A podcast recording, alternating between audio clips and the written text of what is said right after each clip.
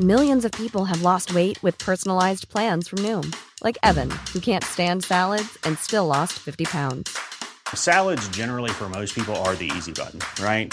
For me, that wasn't an option. I never really was a salad guy. That's just not who I am. But Noom worked for me. Get your personalized plan today at Noom.com. Real Noom user compensated to provide their story. In four weeks, the typical Noom user can expect to lose one to two pounds per week. Individual results may vary. Salut, ici Stéphane Moïsakis. Je m'invite dans vos esgourdes délicates pour vous parler du nouveau projet de Capture Mag. En fait, comme vous le savez peut-être, il y a quelques temps de ça, on avait sorti un premier MOOC. C'était le MOOC anniversaire pour les 10 ans de Capture Mag. Et cette fois, en fait, euh, bien, on relance le, un autre projet papier, un nouveau MOOC. Euh, qu'on espère un peu plus récurrent en fait, euh, qui serait euh, pour moi en tout cas le MOOC numéro 1 si le premier le précédent était le MOOC anniversaire, voilà. Et c'est un MOOC qui sera consacré à William Friedkin, à la carrière de William Friedkin. Il y aura déjà trois grosses interviews en fait de William Friedkin. Ce sont des interviews complètement exclusives en fait que vous n'avez lu nulle part ailleurs. Et à côté de ça, en fait, euh, il y a une section, on appelle ça le magazine Capture Mag, avec euh, des nouvelles plumes comme euh, Sandra Benedetti, Melvin Z qui vient nous parler de Furiosa. Les précoms viennent de commencer, donc en fait pour vous c'est le moyen d'obtenir le magazine déjà un petit peu en avance, c'est-à-dire par rapport à sa sortie en, librairie quoi. Pour nous, L'avantage de cette campagne, en fait, c'est que vous achetez directement le produit au producteur. Donc, c'est une manière, en fait, de se, comment dire, de gagner un petit peu plus de bénéfices, de pouvoir se rembourser. C'est un MOOC dans, euh, comment dire, la lignée du précédent. C'est euh, un beau produit à nos yeux. En fait, euh, un peu notre idée de ce qu'on aimerait, en fait, voir dans les librairies, dans les kiosques. On espère que ça vous plaira. Et pour en faire plusieurs autres après. Voilà, vous avez toutes les infos, la balle est dans votre camp. Donc, merci pour votre soutien et à bientôt sur Capture Mag.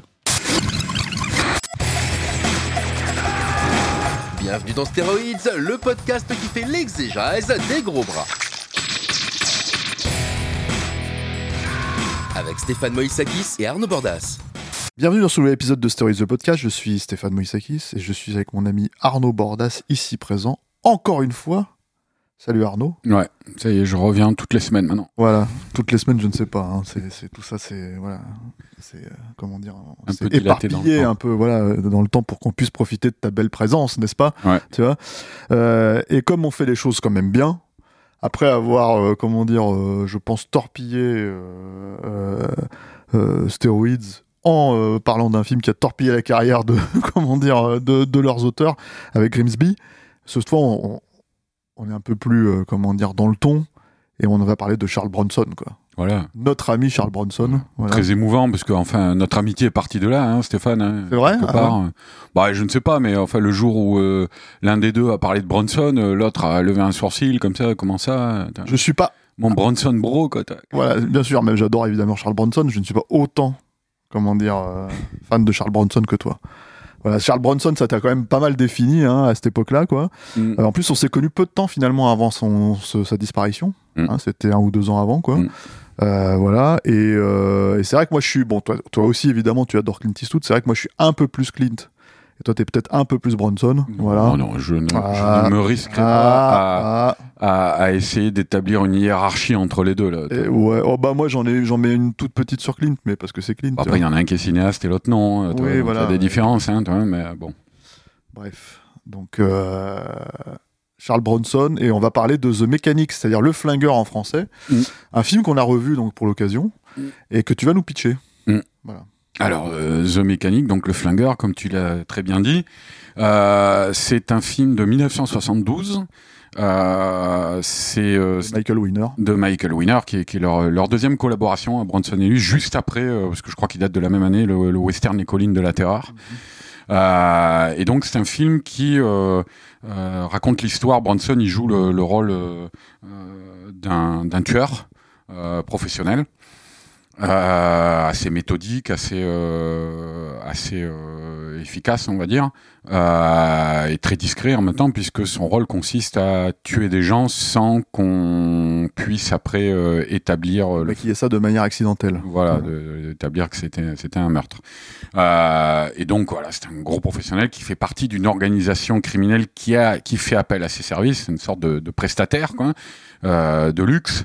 Euh, et euh, qui opère pour cette organisation euh, secrète dont on ne saura jamais trop euh, grand chose. On, on en voit le chef à un moment de- du film, mais c'est tout.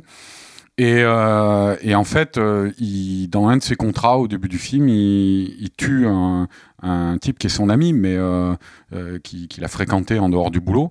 Euh, mais on lui demande de le tuer et donc comme c'est un c'est un personnage qui euh, euh, dont toute la vie se définit uniquement par rapport à son métier et euh, aucune attache euh, affective, émotionnelle ou tout simplement humaine ne doit venir interférer dans l'exécution de son travail. C'est une règle qui s'est fixée et c'est la règle que fixe l'organisation qui l'emploie. Euh, il tue cet homme, euh, mais cet homme a un fils et c'est jamais explicité en tant que tel, mais peut-être pour racheter ce qu'il a fait avec son père, il va former ce jeune à son propre à son métier. Quoi. Euh, et en faisant ça, il va déroger à une règle puisqu'il ne prévient pas l'organisation de ça. Et euh, le film va suivre donc euh, la formation de ce, jeune, élève qui est incarné par Ian Michael Vincent. Un petit peu la, la relation de maître à élève, la, la relation de rivalité un petit peu entre les deux personnages, tout en posant clairement le fait que Bronson, en faisant ça, en essayant de transmettre quelque chose, de, laisser un héritage, va euh, contrevenir à l'une des règles principales euh, euh, qui motivait son emploi par, euh, par, cette, par cette fameuse organisation, euh, qui est de ne surtout pas prendre d'initiative, surtout sans les prévenir, euh, tu vois, tout ça. Voilà. Donc en gros, c'est ça l'histoire. On est quand même dans un trope de film d'action assez classique. Ouais. On peut dire, euh, voilà, euh, euh, c'est-à-dire que en gros, euh, des histoires de maîtres et d'élèves, en fait, il y en a pas mal. Hein, euh, c'est un truc qui revient assez régulièrement dans le cinéma d'action, quoi. Euh, ce qui est assez, évidemment, ce qui donne un peu pour nous hein, l'envie d'aller voir ça, c'est que bah, c'est la collaboration entre Winner et, Bronson, quoi. Ça, de l'extérieur, hein, moi, en revoyant le film, en fait, je m'étais pas rendu compte à quel point. finalement, même si c'est un film d'action avec des scènes d'action, c'est aussi une énorme étude de caractère. Ce qu'on t'attendrait pas forcément. euh, Enfin, c'est pas la répute, on va dire, de Michael Winner ni de Bronson d'ailleurs. Euh, et pourtant, c'est clairement là. C'est clairement le cas. Après, quoi. il a touché un peu à tout, hein, Michael Winner. Mais... euh, Oui, mais bon, on va dire que le gars, il est réputé. On va dire que s'il y a quelque chose qui reste de sa réputation, c'est un justicier dans la ville, et pas forcément en plus le premier, mais plus en fait l'aspect un peu, euh, comment dire, crapoteux et, et dégénéré des suites, quoi.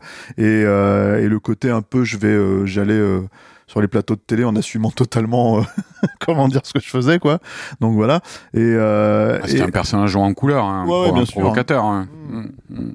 Cinéaste anglais. Mm. Et, euh, et, donc, euh, et donc là, oui, c'est un film qui est finalement assez euh, étonnamment à la revoyure, en fait, assez subtil, quoi. Alors, je savais Ouais. qu'il y avait, on savait qu'il y avait quand même déjà quelques scènes. hein, je il y en a une très marquante avec Jill Ireland, hein, la femme Mm. de la femme de Charles Bronson, quoi.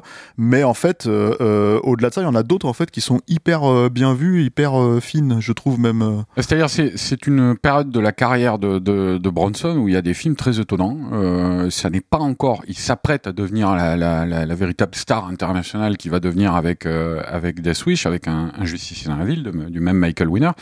Mais à cette époque-là, euh, on va dire que euh, il y a eu la période euh, où il a commencé à émerger de grands seconds rôles dans des, films prestigieux type Les Sept Mercenaires ou Les Douze Salopards.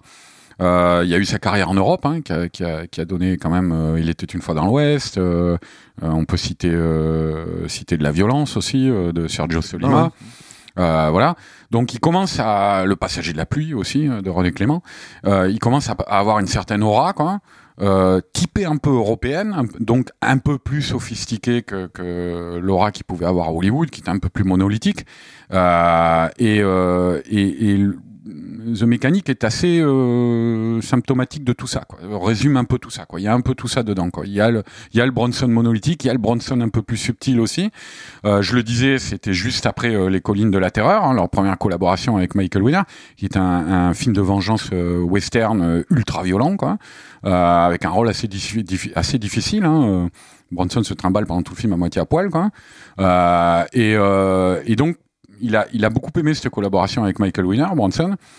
Et il va euh, pro- progressivement s'acoquiner avec eux. Ils sont devenus amis. Hein. C'était vraiment des et, Bro- et Bronson, euh, Michael Winner, qui était euh, encore une fois un personnage à multifacette, euh, très étonnant, à la fois mondain, provocateur, euh, euh, tout ça.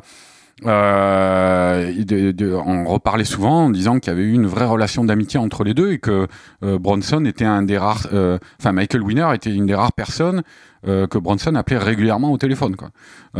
Donc, donc voilà, il y avait une, on va dire une collaboration professionnelle et une relation d'amitié qui va se développer sur le long terme, même s'ils auront des accroches par la suite et notamment dans dans le la manière dont, dont Winner va donner un, un tour un peu spécial à la, à la saga du, du justicier dans la ville, où Bronson était de plus en plus miné par euh, l'étalage de violence de cette saga. Euh, tout Ah, ça. il avait détesté Death Wish 3. Ouais, ouais. Mm. Et, mais même il avait des problèmes avec Death Switch 2 aussi. Hein. Tu vois, c'était, euh, il, il ils ont Bah, à la limite, t'as envie de dire Death Wish 2, alors, alors, artistiquement parlant, euh, tout est discutable, hein, Mm. et beaucoup plus, moi je trouve, violent et hardcore. Que, que le 3. Le 3, Bien c'est une sûr. bande dessinée, c'est n'importe quoi. book, hein. On, va- on- on en fera un épisode. jour. Ouais, ouais. Mais voilà. Mais euh, mais disons, bah, à cette période-là, il va y avoir un peu un froid dans la relation justement à cause de ça. Quoi. Mais euh, là, on est au début des années 70. euh, Les deux personnages s'entendent à merveille. Euh, donc c'est un pro, un projet initié par les, les producteurs euh, Erwin Winkler et, euh, Robert Chartoff. et Robert Chartoff, qui Les producteurs de Rocky. les producteurs de Rocky, hein, qui vont, vont signer cet énorme carton euh, quelques années après, hein, trois ans après à peine. Euh, et, euh, et donc leur, idée, c'est euh, euh, de faire un film sur un tueur comme ça, euh, mais qui a un côté un petit peu James Bond aussi. Euh, euh, c'est vrai que tu as l'affiche originale là, qui est magnifique où tu vois euh, Bronson en, en silhouette comme ça sur le côté. Et à côté tu as des vignettes très la- l'affiche fait vraiment penser à une affiche de James Bond il manque une, une James Bond girl à côté de, de Bronson où tu as des vignettes comme ça qui récapitulent les grandes scènes d'action du film de manière un petit peu mensongère aussi quoi. Euh, parce que tu as, une scène en euh, t'as une scène en hors-bord t'as une scène en, en avec des, des plongeurs sous-marins t'as une scène de Bah, cascade à moto le long d'une Elles y sont dans les scènes, Elles scènes, sont, mais c'est- pas de cette manière-là, ouais, c'est pas des scènes d'action à la James Bond. Ouais, et puis quand tu regardes le détail de la scène telle qu'elle est traitée dans les vignettes, c'est, un petit peu exagéré. Mais donc l'idée c'était ça. Euh, mais euh, il y avait aussi cette idée-là. On est en- en- encore une fois, on est au début des années 70 à Hollywood. Euh, Il y a une certaine liberté de ton, il y a une certaine influence qui va être de plus en plus marquée euh, venant du cinéma européen. Euh, et donc il y a, y, a, y a cette volonté de monter un, un, un, un, film, on va dire, euh, non pas euh, un télo, hein, mais avec certaines, comme tu l'as souligné, le côté étude de caractère. Euh, c'est- C'est-à-dire que même dans la présentation, il y a un truc qui est quand même assez fou, c'est que déjà la première scène en fait du film, c'est une scène muette d'un quart d'heure. Alors pas muette, euh, c'est muet parce qu'il ne parle pas en fait, euh, voilà, mais il y a, du son hein, dans la scène, il y a, même euh, des, bruits d'ambiance et des choses comme ça, mais c'est Bronson en fait en gros qui est en train de mettre en place, comment dire, il a sa cible, c'est-à-dire c'est dans un dossier, il a les photos, il a les photos en fait de, sa cible quoi. Il se poste dans un appartement en face, il regarde un peu comment sa cible fonctionne, il attend qu'elle s'en aille. Et en fait, il va, tu sais pas exactement ce qu'il fait au tout début, mais en fait, il vient, il remplace par exemple les sachets de thé par d'autres sachets de thé. Tu vois, ouais, c'est très long. ça, voilà, c'est- c'est ça, il prend son temps et en fait c'est c'est assez méthodique et tout. Il, euh, il, euh, tu vois qu'il euh, met en fait une espèce d'acide sulfurique pour pour comment dire rompre les les, les, les câbles de- du gaz quoi, euh, les tuyaux de gaz et tout. Il met un espèce de, de de plastique en fait. Là on est dans les années 70 donc on sait pas forcément ce que c'est en fait quand tu réfléchis à tout ça. Depuis ça a été surutilisé en fait ces éléments là, mais un élément de plastique en fait C4 dans un bouquin, il le cache quoi. Et en gros si tu veux il retourne chez lui et il attend que euh, sa victime en fait euh, vienne Il retourne dans euh, la pièce de euh, retourne dans la pièce chambre d'hôtel qu'il a Voilà. louée juste en face. ouais. et utilise tout ça c'est à dire qu'en fait bah, le sachet de thé tu comprends que c'est pour qu'il s'endorme c'est à dire il lui a mis des, des somnifères dedans quoi Euh, le le comment dire euh, l'acide sulfurique c'est pour rompre le gaz euh, comment dire euh, et qu'il y ait des fuites de gaz quoi et le comment dire euh, le, le C4 dans le livre bah, c'est pour faire en fait exploser euh, comment dire avec un tir de sniper euh, la, la, la- comment dire euh, la chambre Au contact du gaz. pour qu'on croie que c'est un accident de gaz en fait voilà. Alors, c'est une scène étonnante. hein. C'est vrai que un quart d'heure un quart d'heure sans un seul dialogue. Il y a juste au début, je crois que Bronson, quand il rentre dans le, petit hôtel miteux, bonjour au gars il dit ouais. bonjour et c'est le seul mot qu'on va entendre pendant 15 minutes. Quoi. Mais il n'y a pas de dialogue. Non, en- si, y a- on entend un petit peu la radio, mais c'est Ah oui, pas. Enfin voilà, c'est pas. Il des y a pas de dialogue. de Moi, je parle le- le- dans les dialogues. Euh, c'est encore lui, c'est juste euh, un mot, tu vois. Il n'y a pas de réponse en face euh, ou avant, tu vois. Tout est raconté par la mise en scène en fait. Voilà, c'est un, un- Alors pour le coup, ça c'est une scène de, de c'est une scène d'action euh, un petit peu comportementaliste, hein, tu vois, où on observe juste, on définit le personnage par ce qu'il fait, quoi. ça pour le coup, c'est des trucs déjà vus, euh, enfin déjà vus. Euh, Enfin, c'est extrêmement bien fait, quoi. Moi, ouais, c'est très très bien fait. Bah, mais euh, c'est un truc déjà vu à l'époque chez des euh, chez des mecs comme euh, Don Siegel ou Sam Peckinpah, Mm, ouais, tu vois, sûr, qui, qui, euh, euh, qui, qui, qui, qui aiment bien faire ça, tu vois. Euh, mais Et je, je pense que cette scène d'ouverture, c'est la, la référence de, de Fincher dans The Killer. De, de le film qui est sorti sur Ouais. Netflix avec Michael Fassbender. Et euh, mais alors c'est vrai que je, ce que ce que je disais par rapport à la sensibilité un petit peu européenne du film, euh, ils sont euh, ils sont allés chercher un, un scénariste qui s'appelle euh, euh, Lewis John Carlino. Euh, qui est un scénariste qui est pas forcément réputé euh, pour euh, des gros films d'action, des trucs comme ça. Bon, bah, précédemment, il avait fait le, le thriller euh, Parano, qui est, qui est excellent de John Frankenheimer, l'opération diabolique. Euh, Seconds. voilà, Seconds. Euh, par la suite, il fera. Est pareil, en fait, un film extrêmement, euh, comment dire, euh, cérébral, quoi. Ouais, ouais. Et euh, par la suite, il fera des films un petit peu autorisants. Euh, je sais que je me rappelle dans les années 80, là, au même moment que euh, le Gothique de Ken Russell, il avait fait un film qui traitait le même sujet là, sur le- la création, l'écriture de Frankenstein par Marie Shelley. Ça s'appelait Un été en enfer, je crois, d'Ivan Passer. Euh, ça c'était en 88. Voilà, bon, c'est un, c'est un, c'est un, c'est un gars qui n'était pas forcément réputé pour le, le, le, le, le, le- le genre de film auquel appartient euh, The Mechanic à la base.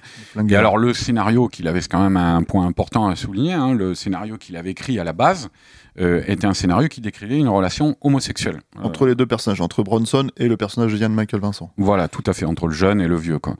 Euh, alors, c'est un film qui a été, euh, qui est passé en différentes mains. euh, en, en attendant euh, celle de Michael Winner et de Charles Bronson, il y avait Monté Allman, qui a, qui a le metteur en scène de Tulane Blacktop, là, qui a, dont je ne me souviens plus le titre français, qui avait qui avait travaillé dessus. Euh, t'avais, euh, je crois que euh, il y, a, il y a eu au casting euh, dans le rôle du jeune, ça devait être Jeff Bridges, qui était très jeune à l'époque, hein, qui venait de tourner le, ou qui allait tourner le Canardeur Encore, euh, ouais. de Chimino, euh, dans le rôle. Fat City, plutôt, il venait de tourner, je crois. Ouais, c'est ça, ouais, avec euh, Stacy Kitch, de John Huston. Euh, et euh, il y avait euh, Burt Lancaster, je crois, dans le rôle du vieux. Il y, en a eu plusieurs hein, comme ça. Le, le- le- casting a pas mal changé. Euh, mais c'est vrai qu'en tout cas, il y a eu quelques grosses stars impliquées dans le rôle de Bronson, euh, qui ont fait que peu à peu, c'est pas euh, forcément qu'avec l'arrivée de Bronson, mais je crois que peu à peu, euh, l'histoire de l'homosexualité a été euh, a été peu à peu effacée. Euh, alors, Toi, tu considères qu'il en reste des bribes bah, c'est-à-dire, en sachant effectivement la- la- l'historique du film, euh, tu peux voir le film en, lisant entre les lignes ou entre les images euh, cette thématique-là.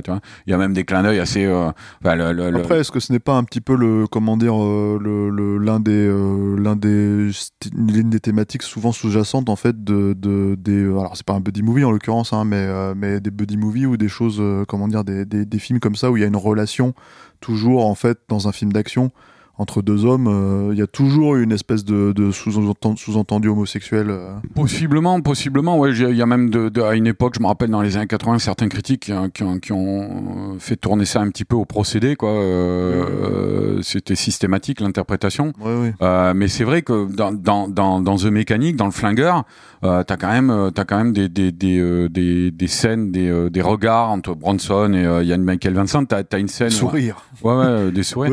Et euh, à un moment, euh, carrément, ils partent, euh, alors que la scène est assez gratuite hein, euh, en tant que telle à l'intérieur de la narration, mais Bronson l'initie à faire de l'aviation. Bon, le vol étant étant un petit peu le, le, le, le truc symbolique de l'acte sexuel, quoi, tu vois. Il lui propose même de vas-y maintenant tu prends le manche, tu vois, des trucs comme ça. Donc ça peut Ouais, faire ouais. sourire quand tu vois le film parce que tu te dis c'est vraisemblablement des, des, des restes de ce que de ce qu'il y avait du scénario original. C'est-à-dire que le truc, c'est que quand tu regardes ce film, enfin quand tu regardes ça, il y a, y a- parce que là on, on saute un petit peu vite en besogne et le truc, c'est tu- on va un petit peu vite en besogne. Et le truc, si tu veux, c'est que tu as quand même la scène d'après, la scène justement qu'on a décrite, qui est la scène d'ouverture. hein. Mm. Euh, en fait, il y a euh, la scène quasi obligatoire d'apparition de Jill Ireland, hein, qui est pour le coup vraiment une apparition. C'est une seule scène euh, parce qu'il faut savoir que c'était sa femme donc à l'époque et qu'il la mettait dans tous les films. hein. Il demandait en fait à ce qu'elle soit vraiment présente à chaque fois. Elle venait l'accompagner sur les tournages, etc., etc. Et elle disait de lui d'ailleurs que c'était elle savait en fait que c'était un acteur extrêmement sensible, ce qui n'était pas du tout la réputation de Bronson hein, à cette époque-là, quoi. Euh, encore aujourd'hui d'ailleurs en vrai, mais euh, mais euh, mais voilà, apparemment c'est quelqu'un qui a une hypersensibilité et qui qui qui, qui cache bien derrière effectivement un, un espèce de de, Alors, de- après, de- de monolithisme. Juste une petite parenthèse, c'est pour dire que en fait, ça a été toute la carrière de Bronson, à partir d'un, à peu près Ouais, des années ouais. 60. Je veux dire, le- les sept mercenaires, euh, c'est le rôle le plus émouvant du film. Oui, oui, bien sûr, mais, Donc il y a toujours eu ce- cette, enveloppe très rude dans laquelle on allait chercher le. le... et tout, et tout le monde le faisait pas forcément. Mais en tout cas, le truc, c'est que, euh, en l'occurrence, en fait, ce qui est très intéressant dans cette scène, c'est que donc c'est une scène euh, où il se pose comme un macho, euh, comment dire, clair, net et précis, qui rentre au bercail ou qui retourne voir sa, sa compagne, quoi, qui, comment dire, lui saute dans les bras, lui déclame son amour dans un poème, euh, euh, comment Une lettre. dire, une lettre euh, passionnée. Elle, se- elle, elle, comment dire, lui-même la rejette un petit peu comme, comment dire, comme, il lui dit même, je viens d'arriver, ça fait trois minutes, il y a trois réprimandes. Qu'est-ce que ça veut dire? Et mais tu me manques tellement mon amour. Enfin bref, t'as tout un tas de, t'as- tout un jeu comme ça dont, dont, comment dire, on pourrait se croire dans Parole de flic en fait, si tu veux, si euh, si tu poussais un tout petit peu le, le, le, truc quoi, tu vois. Tout ça pour qu'en fait il y ait une chute à cette scène, mais complètement inattendue et je trouve hyper euh, forte quoi. euh, qui définit, c'est en ça que je parle d'études de caractère, mais c'est pas la seule, hein, qui est très forte, c'est qu'en fait, il s'avère que c'est une call girl, c'est une prostituée. Et que Bronson, donc tu comprends que Bronson la paye Parce qu'il n'a Euh, pas de vie sociale. parce qu'il n'a pas de vie sociale, parce que même probablement il est un tout petit peu. Il y a en fait, il y a un risque d'émasculation du personnage quand tu quand tu quand tu quand tu présentes une scène comme ça. Et moi, je trouve que ce qui est très très fort, euh, c'est que euh, tu peux te mettre à dos les fans de cinéma d'action, tu peux te mettre, à- etc., etc. Tu l'es Bronson, Stéphane? Non, mais justement, t'as un risque. En fait, t'as un risque. Mais attends, en fait, c'est- important ce que je dis parce que le truc, c'est que Ah c'est pas réel. Enfin, ça n'existe. Enfin, c'est un, un cas assez peu répandu dans le cinéma d'action. On, taille même assez souvent, et, je veux dire, les critiques de l'époque ne se gênaient pas en fait sur le machisme en fait de, Bronson, de Clint et tout ça, etc., etc. Et c'est des gens qui ont jamais, euh, euh, comment rechigné à jouer justement avec cette image et à la casser. L'image de, de Clint Eastwood dans euh, Dirty Harry, elle en prend pour son grade en fait dans l'épreuve de force. Hein. Je veux dire, c'est quand même un personnage qui passe son temps à être un peu con sur les bords, tu vois. Comment dire Et en fait, c'est la nana qui arrête pas de lui dire mais t'es complètement con. Tu vois pas qu'ils essayent de te baiser. Tu vois pas, etc., etc. Et là, c'est un peu la même logique, c'est-à-dire qu'il y a une manière d'égratigner en fait le le, monolithe, quoi, Bronson, euh, euh, pour en fait justement en faire ressortir une espèce d'étude de caractère où tu te dis c'est pas seulement que le personnage est seul. C'est que peut-être, en fait, si tu veux, qu'il a des, des troubles sexuels en fait, un peu plus prononcés, quoi. Ouais, Donc en, en fait, c'est assez, c'est assez, c'est assez étonnant. Et, et quand tu racontes ça euh, et que tu le mets en, en exergue avec l'idée que c'était potentiellement un film, comment dire, sur une relation homosexuelle, c'est très intéressant. Il y a, il y a euh, quand même. Et d'aut- d'autant plus que la scène, euh, euh, sans. euh, alors, quand, quand on le découvre pour la première fois, euh, on, on ressent peut-être le truc, on le sent venir. Il y a des trucs un peu bizarres, tu vois. Et puis finalement, t'as la, t'as le, la touche finale qui est très euh, émotionnelle, quoi. Tu vois, quand il s'en va et qu'on comprend que c'est, c'est, c'est une, une, une prostituée. Euh, mais toute la scène pue le fake, tu vois. C'est Oui, oui, quand, quand tu le revois en sachant ça, tu vois. Mm. Euh, je veux dire, t'as as, clairement, euh, le, le- par exemple, le, le mur du studio de la nana, euh, en fait, le- ou de la chambre d'hôtel. Euh, non, c'est un studio, je crois, c'est un appartement, et, et tapissé d'affiches de films, tu vois, Ouais. donc de trucs qui relèvent de- de- d'un univers du spectacle, tu vois. Le monologue de la lettre, euh, il est, enfin, la, la lettre quand elle la récite, il est, il est clairement récité comme un monologue de théâtre, quoi, tu vois, elle est en représentation. Euh, donc t'as tout ce truc qui qui relève un petit peu du faux et de la manière dont euh, effectivement on peut lire ça à l'aune de la carrière de pas mal d'acteurs euh, homosexuels honteux. Euh, qui ont monté des histoires avec euh, des nanas pour euh, la communication, pour, la, pour les médias. Oui, moi, j'allais pas forcément Pour leur jusque là, mais Bah, tu, tu peux le lire dans oui, ce sens-là aussi. quoi. Ou des trucs comme ça, tu veux Voilà. dire, avec Harry Grant. Mais en fait, le, le, le truc, c'est que moi, j'allais pas forcément jusque là. Euh, je, je me cantonne vraiment à ce que, à l'image de Bronson, si tu veux, et à cette image encore une fois de d'ultra virilité. Euh, de, je veux dire, il y a un documentaire en fait euh, sur qui est passé sur Arte sur Bronson où c'est le mal, tu vois. Enfin, en gros, ils mettent le mot mal, en gros, dominant ou je sais pas quoi dans le titre, tu vois. Donc c'est c'est quand même l'image du gars et je et je pense en fait que c'est un poil plus subtil que ça. Euh, je veux dire, y compris pour lui, euh, y compris dans sa façon justement de, de, de comment dire de jouer avec cette image-là, quoi. Et, euh, et, Parce d'a- qu'en fait- et d'ailleurs, je pense que ça aurait été vraiment, je pense, euh, c'est alors moi j'aime beaucoup hein, euh, le Flingueur, je trouve que c'est un super film et tout, vraiment. hein, en le revoyant en plus comme ça, je me suis vraiment dit putain, mais c'est c'est à part, je trouve la fin qui est un peu expédiée, mais vraiment le, le dernier quart d'heure, on va dire les, les, les dix dernières minutes, quoi. Euh, même s'il y a des super trucs dedans. Hein. Euh, Qui euh, est typique de cette époque-là. hein. oui, oui, mais je parlais pas vraiment de la, la- la touche finale, on y reviendra, mais vraiment en fait plus le, le- la façon dont le récit finalement reprend le dessus par rapport à l'étude de caractère. Mm. C'est ça qui me, je trouve que c'est pas hyper bien géré dans le dans le film quoi. Euh, mais euh, mais c'est pas très grave et je pense en fait que justement c'est dans ces moments-là que tout le sous-texte dont tu parles, c'est-à-dire vraiment le côté euh, comment dire euh, homosexualité latente en fait euh, manque parce que je pense que ça aurait vraiment décuplé euh, tout un tas de choses, c'est-à-dire bon, on spoil hein, le film hein, évidemment, mais les trahisons qui vont venir, euh, comment dire, euh, certaines séquences en fait assez étranges. hein. Il y a cette scène notamment où en gros Bronson suit le personnage de Jean Michael Vincent après la mort de son père, et en gros il se retrouve à aller voir une une, une jeune hippie qui s'appelle Louise et qui lui dit je vais me tuer si tu ne si tu ne si tu viens pas me voir ou je sais pas quoi et qu'en fait il y a un espèce de jeu entre Ian Michael Vincent Bronson et la et la et la comment dire la hippie euh, dans l'idée de la laisser s'ouvrir les veines quoi. Et en fait ça, ça dévoile énormément le fonctionnement des personnages quoi.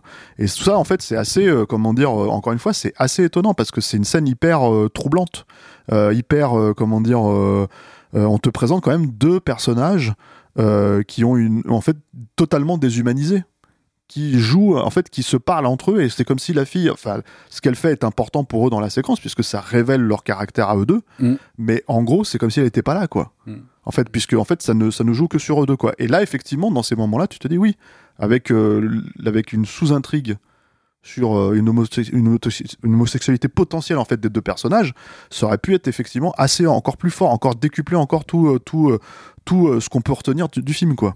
Donc D'ailleurs, voilà, c'est assez euh, ouais. Là, là, il y a une petite anecdote assez marrante parce que là, euh, Linda Ridgway, l'actrice qui joue euh, hippie, là, euh, qui, qui a d'ailleurs fait partie plus récemment des, des, des accusatrices de Bill Cosby, Ouais. euh, quand Bill Cosby a connu de ses ennuis là, pour des histoires de viol euh, récemment, enfin ces dernières années.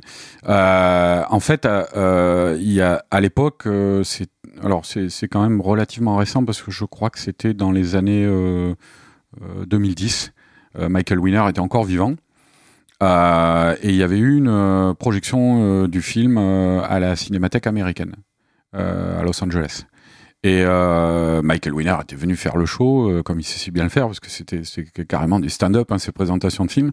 Et en fait, il y a un truc assez touchant, parce que c'est vrai qu'on le décrit souvent comme un type euh, un, un- un- qui, qui avait un comportement euh, un peu un peu de salopard sur les tournages, des trucs comme ça, où ça pouvait lui arriver, quoi. Mais euh, mais en fait, ce soir-là, euh, l'actrice, donc c'était bien longtemps après le tournage du film, hein, 40 ans après hein. Ouais, l'actrice Linda Ridgway était là et elle était venue avec toute sa famille. Et à un moment, en fait, dans le public, elle a levé la main et elle a dit Je suis euh, l'actrice qui joue Louise, euh, la petite hippie et tout. Et, et, euh, et Michael Winner, en fait, l'a fait descendre sur scène.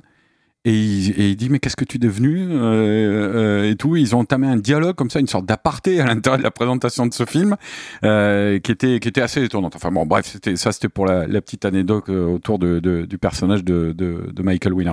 Mais mais c'est vrai que pour revenir à ce que tu disais, il y a il y a aussi le fait que par rapport au scénario d'origine, je pense, et ce qu'il en reste, euh, en tout cas à l'écran, euh, il est évident que Matt Bronson euh, dans ce dans dans dans, ce rôle-là. euh, ce qui n'était pas forcément le cas sur le papier, hein, puisque le film n'a pas été écrit pour lui. Euh, ça teintait le film, je pense, d'une couleur très intéressante, quoi. Que peut-être le scénariste n'avait pas envisagé à la base, quoi. Mais mais du coup, oui, t'as t'as t'as quand tu sais, encore une fois, quand tu sais ce qu'était le scénario d'origine, je pense que tu revois le film régulièrement. Enfin, moi, ça m'est arrivé l'autre jour, là, quand je l'ai revu, de le revoir à l'aune de cette information et de se dire, ah oui, tiens, effectivement, euh, voilà. là. Et peut-être, euh, effectivement, s'il y avait eu une histoire euh, d'amour au milieu entre les deux personnages, euh, ça aurait peut-être été plus fort. Mais bon, ils ont choisi. Et d'ailleurs, après, dans, dans le film, euh, étonnant surtout c'est ça le truc c'est-à-dire que tu en fait même si tu vends le film comme un film d'action c'est quand même étonnant d'avoir ça au milieu quoi Mais par exemple, à mon avis, la séquence de la prostituée, elle y était pas. Dans le- Je l'ai pas vu le scénario d'origine, mais à mon avis, elle y était pas. Tu vois. Euh, T'as plusieurs fois, enfin une ou deux fois, euh, euh, il est bien mentionné que Yann Michael Vincent, euh, son père le dit, je crois, c'est un coureur de nanas. euh, il, adore les nanas, tu vois. Donc tu sens que tout ça, ça a été rajouté pour bien qu'il n'y ait pas d'ambiguïté.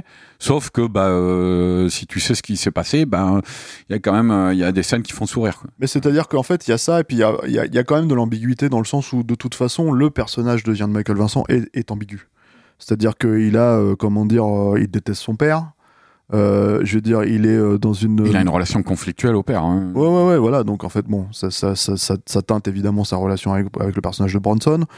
Euh, Il y a aussi en fait euh, l'idée, comment dire, bah voilà, en fait, on met les pieds dans le plat hein, de la trahison, quoi. C'est-à-dire que parce que c'est- comme ça que le film avance, quoi. Mm. Et en fait, ça, cette trahison-là. En gros, euh, il est clairement établi que, en fait, parce que Bronson lui pose la question, en fait, c'est-à-dire qu'à la fin, ils ont un contrat, comment dire, comment dire, à mener à Naples, en Italie. Et- mais alors là, c'est pareil aussi. T'as as cette petite scène de resto là, euh, romantique, au bord de, le- de la mer, avec le guitariste euh, de restaurant qui chante de l'opéra italien, et puis tous les deux qui sont en train de déguster un bon verre de vin Ouais, en tête ouais, à tête. quoi. Oui, mais parce que je pense qu'il y a tout un, en fait, il y a tout un espèce de signe extérieur de richesse aussi dans le film qui, euh, qui, euh, qui joue avec ça. C'est-à-dire, tu parlais de James Bond. La réalité, c'est que c'est un film californien, le film, hein, à part la scène d'ouverture euh, qui, qui se passe sur la côte est, quoi. En fait, t'as as tout le reste du film. En fait, c'est un film euh, euh, entre guillemets ensoleillé, mais un film ensoleillé euh, qui se passe bah, dans les villas de Malibu, dans les comment dire les maisons sur pilotis, dans tout ce tout, tout ce luxe californien, tu vois. Euh, et je pense en fait, si tu veux, T'as la que- demeure, t'as la demeure de Bronson, hein, qui est qui est une demeure de vrai personnage de James Bond, euh, et avec des, des des bibliothèques coulissantes pour dévoiler des écrans. Ouais, euh, ouais. Euh, lui, il s'y trimballe à- avec sa robe de chambre en soie et sa pipe. Il y a une reproduction du jardin des délices de Bosch gigantesque sur le truc. Il y a un côté luxe comme ça. Mais ça c'est pareil en fait tu vois quand il quand il quand quand quand, quand justement en fait il comment dire il fait des, des des gros plans en fait sur ce tableau tu vois c'est pareil c'est un espèce de truc en fait que t'as pas l'habitude de voir dans un film de ce de cet de cet acabit quoi c'est-à-dire en fait vraiment un espèce de truc où Bronson se pose tout un tas de questions et en fait le le le le le, réalisateur fi- figure ça en fait de manière euh, hyper euh, comment dire euh, euh, allégorique en fait avec ce- des, des- des gros plans de ce tableau quoi Là, c'est le jardin des délices. hein. C'est un triptyque en fait qui te décrit la destinée humaine. Avec euh, la, la première partie, c'est le jardin d'Éden avec Adam et Ève.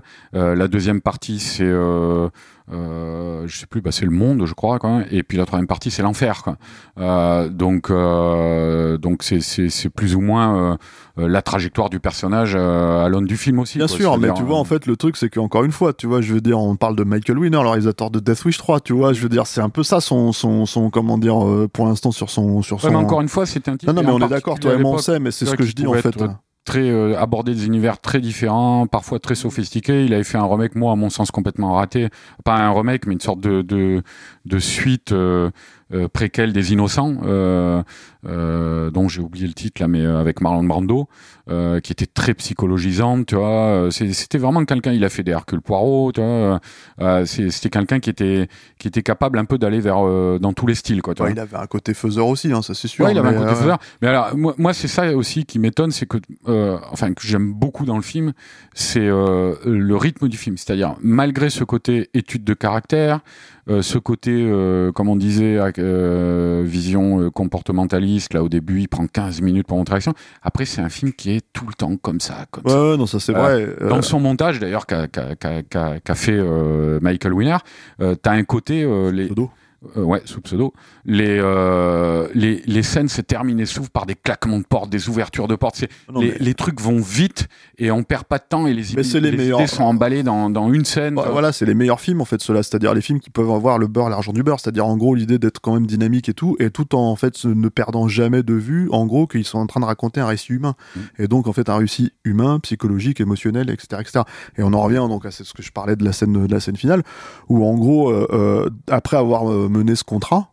euh, un peu un peu plus allemand que d'habitude euh, en fait en gros euh, le personnage de, de et on le comprend assez vite d'ailleurs en fait avant même c'est même établi avant avant comment dire le, le, le, la, mission à Naples que Ian Michael Vincent va tuer en fait le personnage de Bronson et pour le tuer en fait ce qu'il fait c'est qu'il le C'est établi et par le, le personnage principal lui-même, quoi. Il le comprend. Ouais, ouais, bien sûr. Et du coup, en fait, il lui, il lui, euh, comment dire, il lui met une espèce de forme de cyanure, de poison, en fait, qui va se diluer dans le vin, parce qu'ils boivent un, un, comment dire, euh, un verre pour pour célébrer la victoire de, de, leur mission, quoi. Euh, et là, Bronson, avant de mourir, lui dit, mais euh, tu, tu, c'est à cause de ton père, quoi. Et en fait, c'est là où tu te rends compte que le personnage de Michael Vincent ne savait même pas que c'est Bronson qui avait tué son père. Donc il y a tout un tas de trucs comme ça où tu te dis, je veux dire, on évacue la logique parce que ça pourrait être un, comment dire, un, enjeu pour le personnage de Jean-Michel Vincent, mais en fait pas du tout. C'est-à-dire on a aff- affaire quand même à deux personnages totalement déshumanisés. Et ça, c'est et là où c'est très intéressant, c'est comment en fait tu vas d'un seul coup montrer l'émotion à travers ces personnages-là, quoi. Tu vois Ouais, parce que c'est un truc où en fait, euh, on a beau partir en mission à Naples euh, avec Bronson qui sait, qui a découvert les dossiers, comme quoi euh, euh, l'organisation a du coup contacté, hein, ouais. a contacté son élève pour mettre un contrat sur la tête sur la tête de- de- du personnage de Bronson. Euh, il part à Naples avec cette idée-là, donc on part, on les suit à Naples euh, avec cette idée-là. En se disant, bah, peut-être Bronson, euh, euh, comment ça se fait qu'il arrête pas la collaboration directe, tu vois Mais il accepte d'aller dans cette mission. Et puis, tu as un moment la, scène avec les plongeurs sur le bateau où il manque de se faire tuer, euh, Bronson, et où Ian Michael Vincent le sauve. Tu vois, en tirant sur le type. Et, et où là, tu te dis, et peut-être effectivement, alors dans le cadre d'une histoire d'amour homosexuel, ça serait, ça, aurait été encore, ça serait encore mieux passé. Mais où en tout cas, tu te dis, peut-être Ian Michael Vincent ne va pas le tuer, tu vois, quoi. Euh, et ça se joue là-dessus tout le temps dans cette scène, quoi, dans, dans, dans ce segment du film, quoi, où, tu te dis qu'est-ce qui va arriver finalement? Euh, Est-ce que euh, le, côté cynique du personnage de Ian Michael Vincent va, va tomber et qui va se prendre d'affection pour pour ce type-là? Bon, bah c'est pas le cas à la fin, quoi. Donc c'est un film assez. Non, c'est même, même j'ai envie de dire, en gros, c'est presque la meilleure logique parce que en fait, en réalité, il est arrivé au niveau de Bronson. C'est-à-dire que en fait, c'est ce que c'est cette espèce de pseudo passation de pouvoir, si ce n'est que bon, t'as as, la petite pirouette finale, hein, euh, évidemment avec Bronson qui, qui avait prévu le coup et qui, euh, comment dire, euh, qui fait sauter sa caisse quand il est de retour au pays, quoi. Donc ça, c'est vraiment là, c'est 10 secondes, hein, c'est vraiment une scène que tu pourras enlever, c'est hyper brut de décoffrage, c'est vraiment le, la pirouette finale pour dire Bronson a gagné, quoi. Il avait le dessus, tu vois, de tout le temps en fait. Il savait que ça allait lui arriver, il connaît le milieu dans lequel il évolue, quoi. Mais bon, sorti de ça, en fait, t'avais quand même cette espèce de notion où oui, le personnage en fait de Yann Michael Vincent euh, est arrivé presque au même niveau. Bon, il avait les attributs pour ça, hein, mais il est presque arrivé au même niveau de déshumanisation et de comment dire euh, de, ouais de, professionnalisme euh, méthodique en fait, parce que carrément, enfin la façon dont il le tue, il y a toujours la même idée de ne pas saloper le travail, de pas faire ça, euh, tu vois, comme des bourrins, et de, comment dire, et de masquer la mort, quoi. Bah. C'est-à-dire, tu as ce mojo qui le guide, là, qui formule à un moment clairement, qui est, euh, il le dit à Ian Michael Vincent, il, dit il faut euh, rester en dehors de tout et se débrouiller soi-même. Et en fait, euh, c'est précisément, tu te dis à un moment dans le film, tu te dis c'est précisément parce qu'il a contrevenu à cette règle morale qui s'est fixée qu'il va chuter, puisque il n'est pas resté en dehors de tout avec ce jeune-là. Euh, il s'est pas débrouillé par lui-même puisqu'il a pris un associé, tu vois. Euh, et donc tu te dis, bah, le fait d'avoir dérogé à ça va entraîner sa chute. hein. Et malgré ça, il y a, y a sur la fin, il y a une sorte de maintien du contrôle dans la chute. C'est-à-dire, le gars finalement, in fine, euh, il a maintenu ce, ce- cette règle morale euh, pour euh, se réapproprier la situation, même s'il est déjà mort quand même. tu. Donc, euh, donc il y, y a quelque chose d'un peu, d'un peu touchant là-dessus. Mais effectivement, le, le personnage de, de Ian Michael Vincent finit euh, dans la conclusion par, euh, enfin vers la fin du film, par remplacer littéralement le, le, le, euh, le personnage principal. C'était son but hein, de le remplacer. Euh, et euh, toujours dans cette vision euh, comportementaliste, t'as un, petit- t'as un petit gimmick qui signifie ça de manière euh, euh, très efficace, c'est le fait qu'il reprend sa boule de cire, tu sais, qui malaxe. Ouais. Euh, moi j'aime bien parce que c'est le genre de gimmick typique que tu peux mettre à l'écriture pour définir un personnage, tu vois, visuellement. Et c'est très bien utilisé dans le film. Je me rappelle la première fois qu'on le voit, c'est la scène d'assassinat inaugural, là, qui dure 15 minutes, où en fait il utilise ça. Euh, Bronson euh, s'assoit et attend que sa, sa victime rentre pour la tuer. Euh, il malaxe la boule. C'est le jour, on voit la fenêtre, tu vois. Et euh, t'as un raccord sur la. Il continue de malaxer la boule, mais la nuit est tombée. Donc il y a une ellipse de temps qui est passée où le mec il a malaxé ça pendant tout le truc, quoi. Tu vois. Et, euh, et à la fin, effectivement, ils le mettent dans la main de de Ian Michael Vincent. Je crois qu'il est dans le salon d'ailleurs de de, euh, de Bronson. Ça doit être avant de. Ouais, c'est peut-être avant de partir à Naples ou euh, Mhm. je sais plus. Mais euh, oui, là, il a il a pris les attributs du personnage, quoi. Euh, donc euh, euh, donc c'est ça que ça raconte au, au, au bout du compte comment quelqu'un se fait remplacer, quoi. Alors un petit mot euh, sur euh, le remake de merde, faut le dire hein, parce que c'est un remake de merde De Simon West. de Simon West, The Mechanic, donc le flingueur aussi en français, je sais plus. Je crois que ça s'appelait, euh, je crois que ça s'appelait le, euh, le, le, le, flingueur The Mécanique ou The Mécanique le flingueur. Ouais, bon, voilà. Euh, avec euh, Jason Statham. Mm. euh, et euh, Ben Foster dans le rôle de, de- du jeune tueur, quoi. Et euh, le scénario écrit par le même scénariste Ah oui. que l'original. Oui, mais C'est bon, pas le cas pour le. je crois, que- je crois que c'est parce qu'en fait ils ont repris le truc et qu'ils. Non, non, il, il a, il a Ah écrit ouais le scénario. hein. Enfin, c'est une honte le film. c'est son dernier boulot. Quoi. Ah ouais, parce Il est que mort après. il est mort après. C'est c'est une, une grosse honte hein, ce film-là parce que justement en fait tout ce qu'on a discuté là, euh, c'est là où ces films-là sont précieux aussi quelque part. En fait, ces remakes-là, en fait, quand tu les vois, c'est que en fait ils te permettent au moins de, de dire bah en fait si tu fais un comparatif entre les deux films, euh, bah tu vois tout de suite en fait la valeur de, de, de l'original et pas la valeur que artistique au sens euh, tu vois c'est un film qui est mieux fait, mieux monté, tout ce que tu veux, etc. etc. Euh, parce que clairement, hein, comme tu l'as précisé, Le Flingueur, l'original, c'est un film de son époque. Et celui-là, c'est aussi un film de son époque. Mais justement, en fait, quand tu compares les deux époques, par exemple, la scène de la prostituée, bah, c'est une prostituée dans le film, mais elle adore baiser avec euh, Jason Statham, et finalement, c'est sa copine, tu vois. Donc tout va bien. Et là, tu te dis, mais en fait, vous avez absolument pas compris la scène, la scène du film original, quoi. T'as as ce premier truc en, en, en, en, ligne de compte. T'as aussi cette espèce de notion, on en parlait hors antenne euh, tous les deux, euh, comment dire, avant d'enregistrer. On parlait de cette idée que bah, c'était quand même un trope, en fait, dans les années 70, 80, euh, début des années 80, on va dire, de, de tuer le personnage principal dans un film d'action, quoi. Bebel l'a fait, Delon l'a fait, euh, euh, euh, Bronson l'a fait, voilà. Euh, là, en fait, dans le dans le dans l'original, dans le remake, je veux dire, pardon, en fait, t'as as Jason Statham qui, en fait, met en scène sa mort. Et en gros, en fait, haha, je t'avais bien eu. Et en fait, voilà, il, passe sous une caisse, il évite le truc, il évite l'explosion, tout va bien. Ouais, Génial, c'est Jason Statham, c'est l'homme le plus fort du monde, tu vois. Le- Et, et le problème, en fait, si tu veux, c'est quand tu mets en parallèle le- d'où vient le film original et ce qu'ils en font avec le remake, tu te dis, mais vous avez absolument, littéralement, rien compris. Bon, ils en ont fait, Voilà. ils, en- ils en ont fait une version cool du film euh, original qui n'est pas cool. Ouais, une sous-statamerie, quoi, tu voilà, vois. et, et, euh, et où en gros le personnage se résume euh, euh, à, à ce qu'il y avait dans le film original déjà, mais qui était le, le, le, le plus peu, le comment dire, le un truc basique quoi, tu vois, qui, qui- où que le film elle arrivait largement à à, à, à transcender quoi, tu vois quoi. Euh, c'est cette sorte de MacGyver du crime quoi, tu vois quoi. Euh, euh, ils se sont concentrés là-dessus quoi, le, le, le The Ouais, bah, d'ailleurs, il y, a des scènes- il y a des scènes à la James Bond, justement, pour le coup, vraiment beaucoup plus prononcées. Mais ce qui est un peu chiant, en fait, moi, ce qui m'énerve un petit peu, en fait, si tu veux, avec, avec ce, ce genre de remake-là, où tu vois que les mecs, en fait, ils se chient complètement, en fait, à l'idée de, de, de prendre des scènes qui sont, qu'on pourrait qualifier, ou apparemment, ils ont tendance à qualifier, puisqu'ils les refont pas, de subversives. Mm. Tu vois, c'est que en fait, euh, il a pas cette image-là, Jason Statham, de, de, de monolithe macho, euh, brutal, euh, tu vois, que Bronson a. Alors que parce que bah il fait de l'humour à côté, il, a, il se retrouve dans, dans, dans comment dire dans des trucs où il joue un petit on va peu dire sur que son à image. l'échelle à l'échelle de notre époque c'est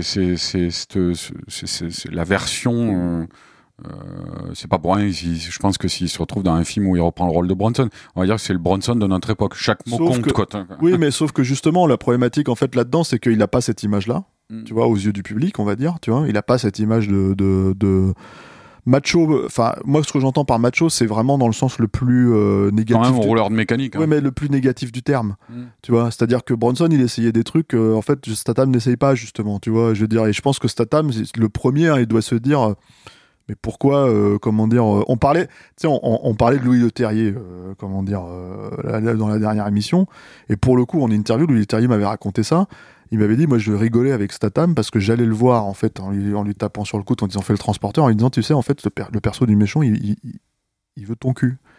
Tu vois, il veut ton cul en fait. Et ça se voit, hein, la façon dont, euh, dont le, le méchant joue le rôle dans le, transform dans le transporteur, que c'est la, la direction d'acteur que lui a donné euh, le terrier. Mm. Et t'as Statham qui disait, mais, mais comment ça? Mais qu'est-ce que ça veut dire? Mais pas du tout. Mais en fait, tu vois, donc voilà. Là, tu te dis, bon, enfin, ça va quoi, tu vois, je veux dire, tranquille, tu vois, personne n'est en train d'attaquer ta virilité, tu vois, je veux dire, t'es en train de faire du cinéma, c'est un film, tout va bien, tu vois. Et en fait, le truc, si tu veux, c'est que, bah non, tu vois, je veux dire, Bronson, lui, il, se le permet dans le cinéma, quitte à teinter son image, tu vois. Bon, malheureusement, c'est pas, c'est apparemment pas suffisant pour, euh, pour que ça soit perçu, quoi. Mais, euh, mais voilà, enfin, ces, essais-là, dans le remake, tu les as pas du tout, quoi. Tu vois. Donc il y a ce truc en fait qui est un peu, euh, moi je trouve, c'est-à-dire que ce remake, c'est l'idiot utile. C'est-à-dire c'est vraiment le, le- le truc qui te permet de, de- bah, regarder en fait, vous voulez voir un vrai bon film avec ce sujet-là, il y a le film original et le film original est vraiment super quoi. Donc euh, donc euh, Ouais, c'est-à-dire c'est c'est intéressant d'avoir le, le- comparatif quoi. le film le film J'ai pas vu la suite de- du remake par contre. Ouais, pas moi non plus Ouais. Méca- euh, mécanique euh, The, Résurrection. The mécanique résurrection Ouais, on va coller deux mots ensemble. Ça- Même si ça veut rien dire. Mais euh, mais ouais ouais non. Le, après le, le, le film de Michael Winner, voilà, c'est je pense que c'est un c'est un film si même il n'a pas préservé l'intégrité du projet original est devenu autre chose, tout aussi euh, original et intéressant, euh, avec ce mix de films assez représentatifs de son époque, euh, du réalisateur qui, l'a fait, euh, de la star qu'il a incarné. Toi, hein. c'était c'était pas rien ce duo là mine de rien à cette époque là et ça allait devenir donc euh, euh, deux ans après euh, quelque chose d'énorme quoi qui, qui allait peut-être quelque part induire aussi leur, leur leur propre décadence à tous les deux quoi bah, écoute t'as fait t'as fait un très beau comment dire on a fait pour le coup une vidéo hein, stéroïdes c'est toi qui l'as écrite hein, sur comment dire Bronson quoi c'est Cédric Fontana qui l'a qui l'a monté voilà monté, et, ouais. et, et, en fait en gros tu tu tu tu, tu expliques hein, la, la subtilité euh, larvé de, de, comment dire d'un film comme euh, comme le Justicier dans la ville le premier l'original quoi. Mm, euh, pareil qui a le droit à un remake de merde aussi hein, tu vois avec avec Bruce Willis quoi. Mais euh, mais euh, mais voilà donc là c'est là là effectivement on va pas on va pas forcément se relancer là dedans mais c'est vrai que là c'est la même problématique c'est dommage. C'est-à-dire que c'est vraiment dommage en fait de se dire que les gens ont une image de ces films là qui n'est pas en fait ce que le film est vraiment en fait au, au bout du compte quoi donc euh, et que c'est important mine de rien de, de, de bah, pour nous en tout cas de le remettre un petit peu en avant Ouais, et de préciser pourquoi quoi. En- en- encore une fois, ouais, si- je pense qu'ils se sont laissés tous les deux, Winner et Bronson, euh, accaparés par, euh, détournés un petit peu par leur propre image qu'ils avaient construite, quoi. Le, le propre mythe de, de Bronson, c'était, c'était parce qu'encore une fois, c'était des gens. Euh, c'était des gens qui avaient une relation euh, de travail très forte quoi. Euh, Michael Winner, je me rappelle sur, sur The Mechanic, il racontait cette scène où en c'était c'était c'était un des rares en fait que Bronson allait voir quand il y avait un problème quoi. Michael Winner. tu. Mmh. Euh, et euh, t'avais une scène de tournage en Italie là pendant la poursuite. Là, ils étaient en train de mettre en place la poursuite en bagnole, là, à flanc de falaise. Il y avait un, sous un tunnel, et donc tous les techniciens étaient en train de mettre en place la, la scène sur tunnel. Michael Winner racontait qu'il était un peu à l'écart, et que Bronson qui était là-bas.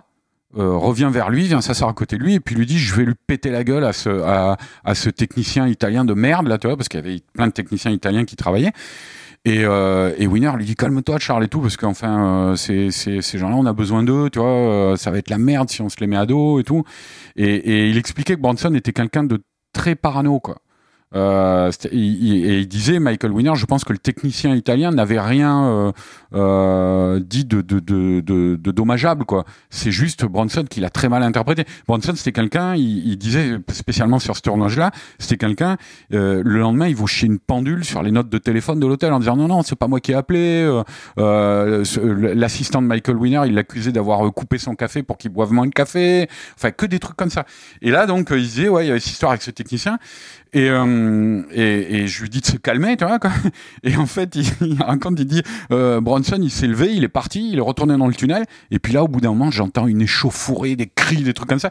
Et tous les mecs étaient en train de se battre dans le tunnel. Donc, je sais pas, Bronson, on, on sait pas le fin mot de l'histoire, mais apparemment, il avait déclenché une bagarre générale qui s'est plutôt bien terminée parce que il disait, Winner, que les techniciens étaient sortis du tunnel en se tapant virilement dans le dos, mais ils étaient ensemble pour autant, quoi. Donc, euh, je pense que c'était quelqu'un de difficile à gérer, Bronson Ouais, ouais, bien sûr. et que euh, et que Winner avait cette connaissance assez fine euh, du personnage euh, euh, pour pouvoir non seulement le, comment dire pas le manipuler mais le, le travailler avec lui sur un plateau mais en plus en faire une le transformer en une véritable icône de cinéma ce que ce que The Mechanic ce à quoi le The Mechanic a largement participé quoi. Et tout ça dans une comment dire dans une enveloppe de film d'action. Mm. Vraiment, parce que ça, il faut, faut le préciser, c'est un vrai film d'action. C'est-à-dire, c'est quand on dit c'est une étude de caractère, on est parti dans tous ces trucs-là. Oui, euh, il y, a, y, a, y a les deux en fait. C'est ça le truc, c'est qu'en fait, tu puisses de, de bagnole voilà, euh, arriver, arriver là-dedans. C'est-à-dire, que ça aurait été un film de Monty Hellman, ça aurait été peut-être justement mieux vu aujourd'hui, quoi. Tu vois?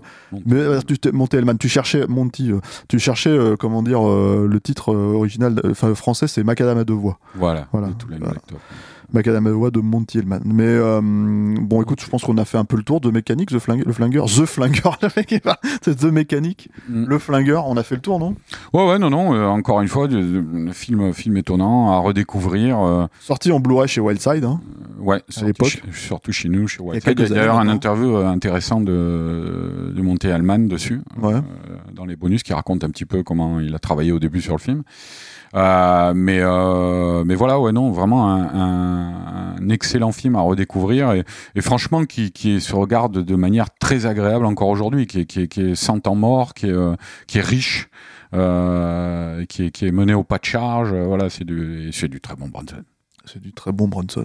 Voilà, c'est le mot de la fin. Merci Arnaud Bardas. Merci à toi, Stéphane. Merci Alain, merci à la Merci, technique qui, euh, qui, euh, qui est derrière nous et qui nous écoute euh, pendant qu'on- Sagement. Pendant que nous sommes en train de comment dire de de palabrer pendant une heure sur euh, sur Charles Bronson. Merci à vous tous qui nous suivez. On se retrouve la prochaine fois, Arnaud, n'est-ce pas, avec un, un un autre film, un bon petit film aussi, un film que t'aimes bien.